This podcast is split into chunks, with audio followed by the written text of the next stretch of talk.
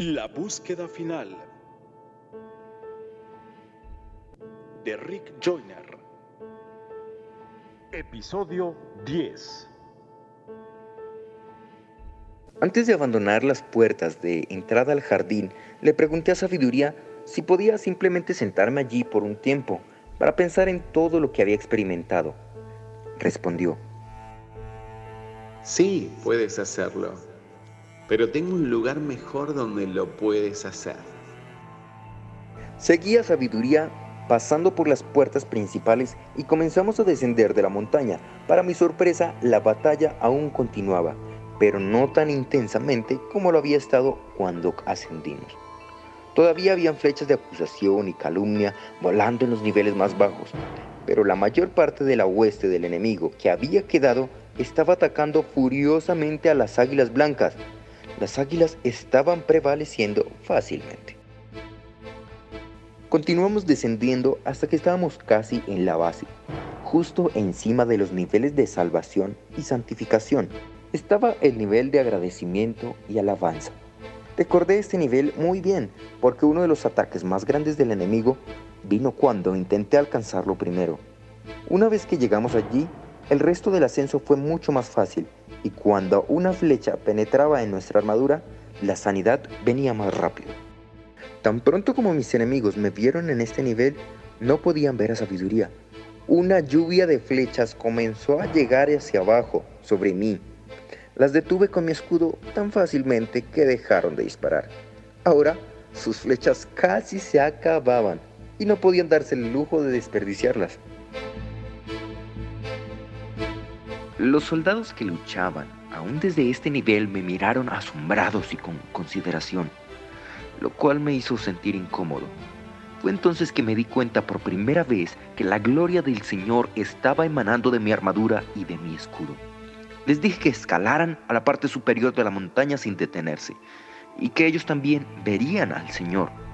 Tan pronto como estuvieron de acuerdo para ir, vieron la sabiduría.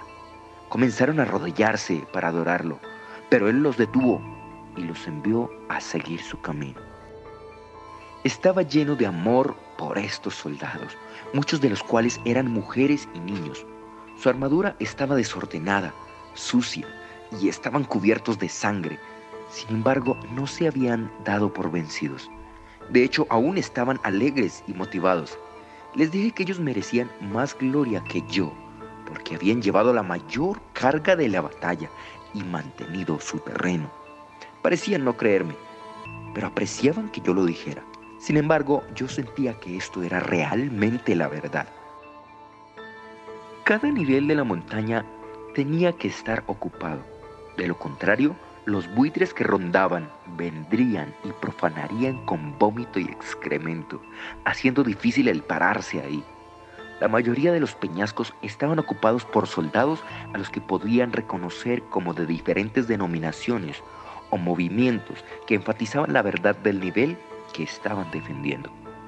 Estaba avergonzado por mi actitud, la cual había mantenido en el pasado para con algunos de estos grupos, los había considerados conectados de Dios y en el mejor de los casos mundanos, pero allí estaban luchando fielmente contra el ataque que venía por parte del enemigo.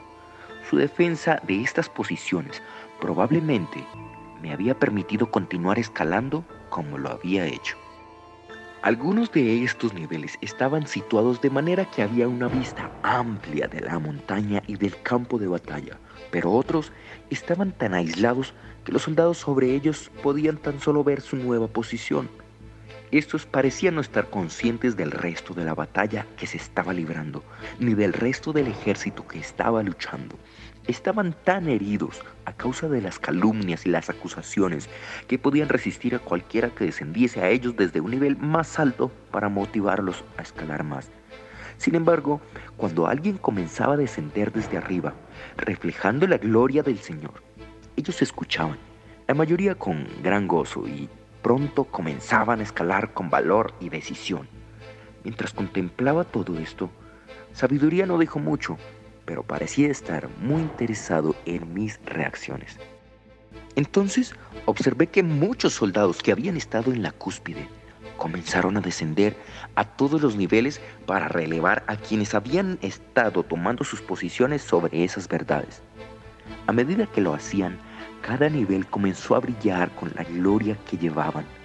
Pronto la montaña entera había comenzado a brillar con una gloria que era enseguecedora para los demonios y los buitres que quedaban.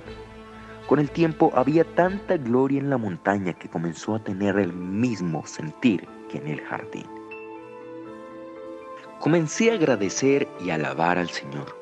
Inmediatamente estaba en su presencia otra vez. Era difícil contener las emociones y la gloria que sentía cuando hacía eso. La experiencia llegó a ser tan intensa que me detuve. Sabiduría estaba parado a mi lado, colocando su mano sobre mi hombro. Dijo, Entra por sus puertas con gratitud, por sus atrios con alabanza, pero eso era tan real. Sentí como si nuevamente estuviese allí. Estuviste allí. Respondió sabiduría. No es que aquella sea más real, sino que tú lo eres. De igual manera como el Señor le dijo al ladrón en la cruz, hoy estarás conmigo en el paraíso.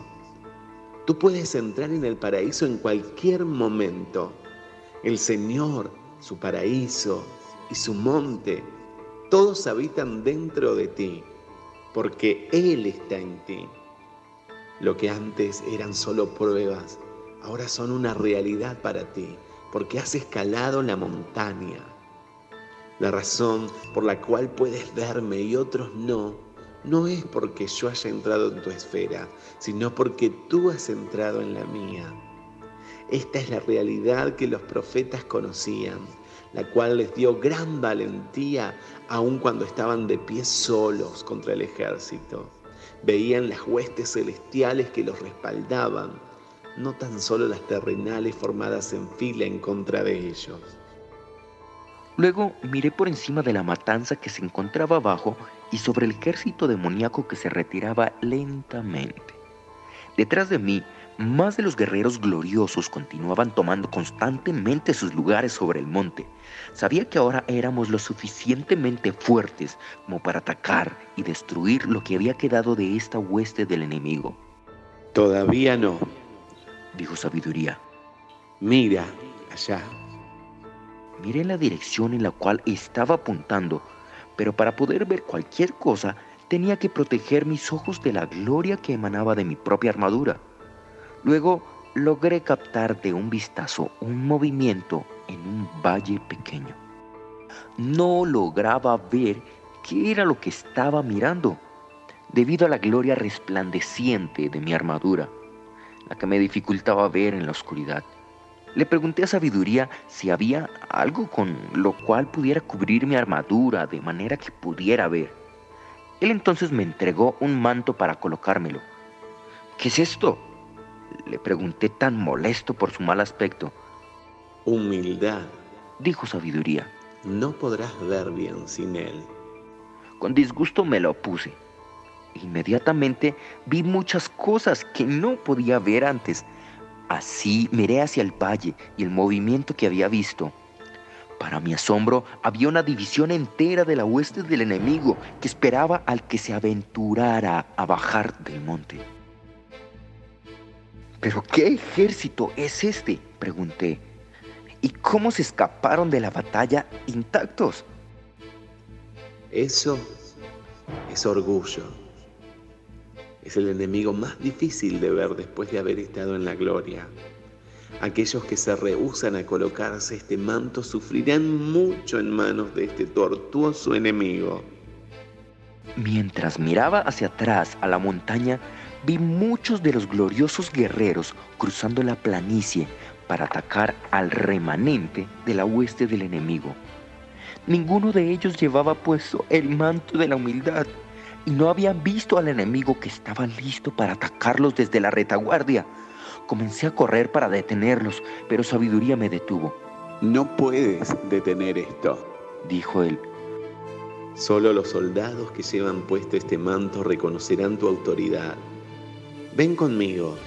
Hay algo más que debes ver antes de que puedas ayudar a liderar en esta gran batalla que ha de venir. Gracias por escuchar un episodio más de La Búsqueda Final. Hasta la próxima.